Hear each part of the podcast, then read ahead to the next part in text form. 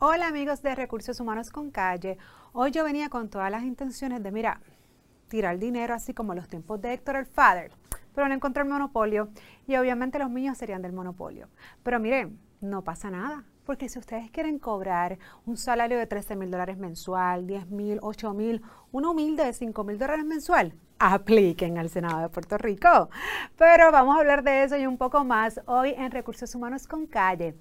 Recuerda, patrono, si quieres hacer tu proceso de reclutamiento y selección bien meticuloso y mitigar cualquier riesgo, comunícate con la gente de Smart Screening antecedentes penales, verificación de empleo, pruebas estandarizadas para tu negocio y poder realmente identificar ese candidato idóneo para el puesto que andas buscando. Así que no olvides que te puedes contactar con ellos al 787-523-4393 o búscalos en su página web www.smartscreeningpr.com y también búscanos a nosotros en todas las plataformas digitales bajo recursos humanos con calle.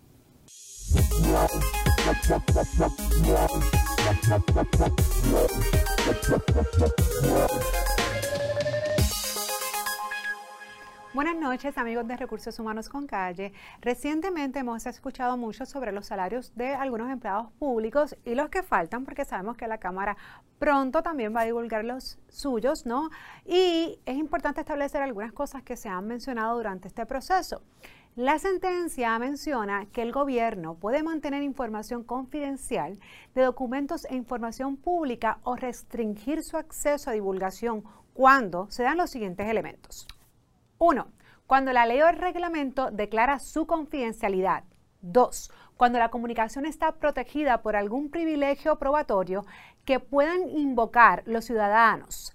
3. Cuando revelar la información pueda lesionar derechos fundamentales de terceros.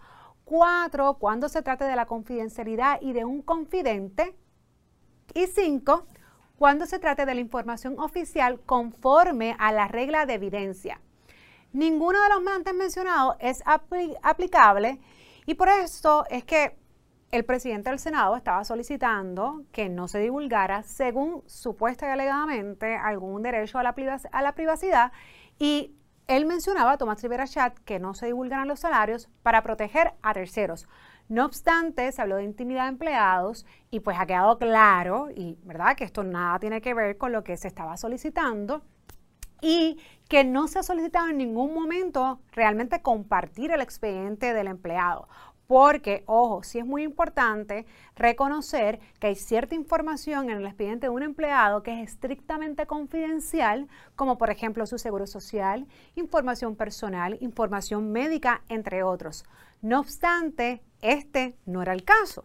Aquí simplemente estaban pidiendo puestos, tal vez el nombre y los salarios por lo tanto, aquí pues no hay una expectativa de intimidad y es lo que ha sucedido, lo que ha dicho el tribunal y lo que ha ocurrido, que se divulgaron finalmente los salarios. Así que para resumir esta primera parte, los salarios de los empleados públicos no son confidenciales porque se pagan con fondos públicos, obviamente. Eso es como decir que eso se paga con dinero tuyo y mío. En otras palabras, nosotros pagamos esos empleados y eso es como que tú tengas un negocio y no veas los salarios de tus empleados pues entonces por eso es que sí tenemos derecho a verlos o también, ¿verdad? Y esto es otra de las cosas que se ha mencionado, que seas el CEO o el dueño del negocio y tus empleados cobren más que tú. Pero eso son otras cosas.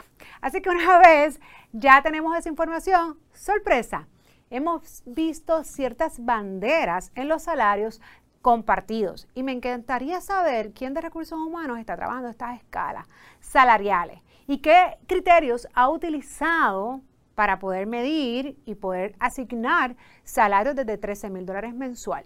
Ojo, en la industria privada hay salarios así, eso tampoco es una cosa que no ocurre, hay salarios de 100 y pico mil, 200 mil dólares y, y, se considera normal siempre y cuando se establezcan ciertos criterios o factores a tomar en consideración cuando nuevamente les menciono, se asignan estos salarios.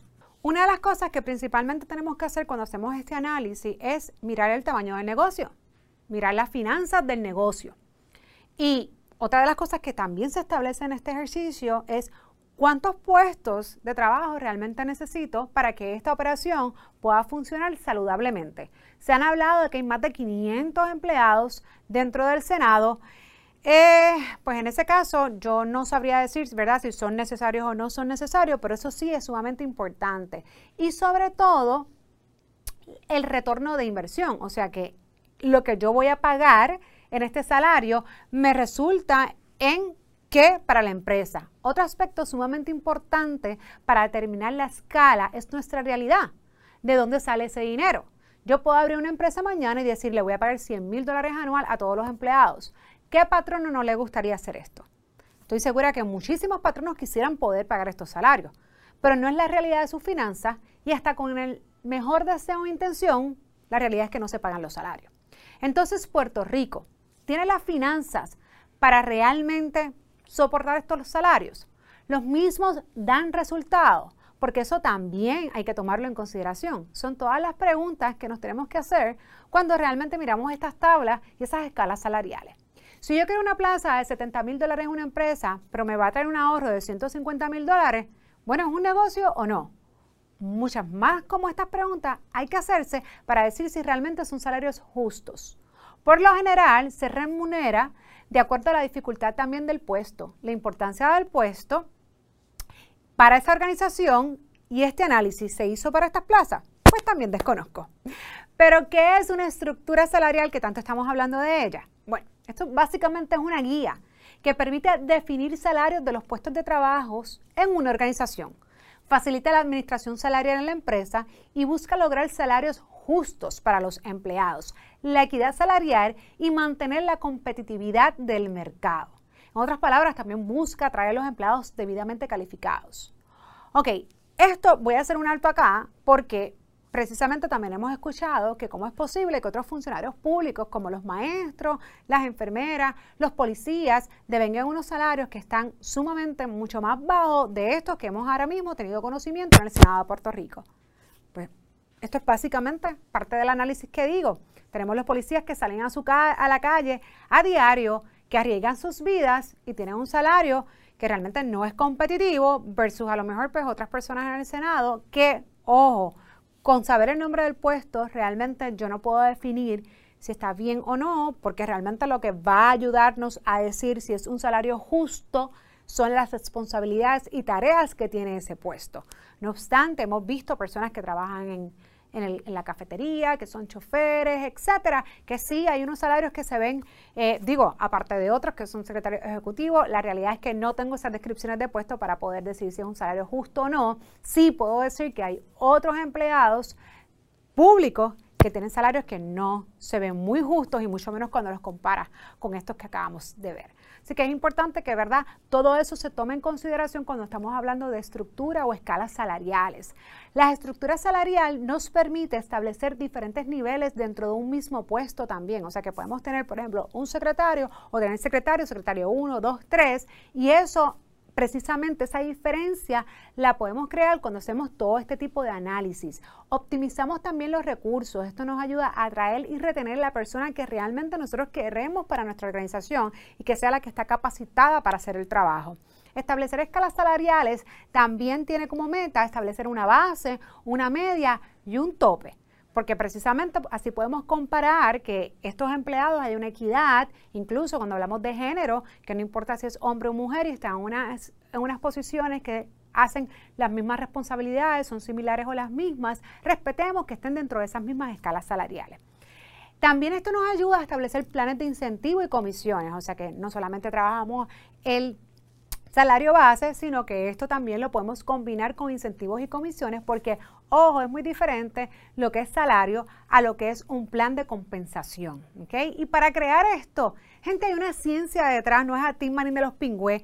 Para crear esto hay que hacer, vuelvo y repito, análisis. Se analiza el puesto, es decir, las tareas y responsabilidades que esa persona viene a hacer a esta organización. En otras palabras, la descripción de tareas vemos la oferta y demanda laboral. Conocer el mercado es vital para poder trabajar en una estructura salarial. La compensación total, que no es lo mismo que el salario, se toma también en consideración cuando hablamos de una estructura. Impacto económico de la posición. Tenemos que mirar el tamaño del negocio y en este caso las agencias gubernamentales. Y como les mencioné, Puerto Rico realmente tiene el capital para poder pagar estas plazas. Tú y yo que somos el pueblo, que aportamos e, este dinero, ¿realmente justo o no es justo? Bueno, pues no sé quién hizo el análisis. Destrezas y competencias, eso es sumamente importante. Estamos hablando de una persona que realmente nos va a traer a la organización. Ese candidato, qué educación tiene, certificación o licencias especiales y por supuesto la experiencia. Son algunos de los criterios que mínimo hay que tomar en consideración cuando vamos a hacer estructuras salariales en cualquier organización y con esto incluye el gobierno de Puerto Rico. Por último, otro de los temas que se han hablado es el nepotismo. ¿Y qué es esto? Pues mire gente, esto es nada más y nada menos que es cuando se le da un trato de favor, ¿verdad?, hacia familiares o amigos que se otorgan en cargos públicos, no por el hecho de que esté bien capacitado o que realmente sea la persona idónea para el puesto, sino porque tiene alguna relación de familia o amigo, aunque no cuenta con los méritos para ese puesto. Estas personas ya también las han identificado algunos, ¿verdad?, de los que se han mencionado en estas listas, que son familiares de algunos funcionarios, si se merecen ese puesto o no, o cómo se hizo, cómo llegaron. Nuevamente, pues mira, no sé quién está allí en recursos humanos haciendo esto. Así que yo espero que esto se resuelva con la, con la premura que en efecto necesita, pero lo que sí sé es que necesitamos un sistema de evaluación, reclutamiento y selección justo y sobre todo planes de clasificación competentes, pero reales. Esto es Recursos Humanos con Calle.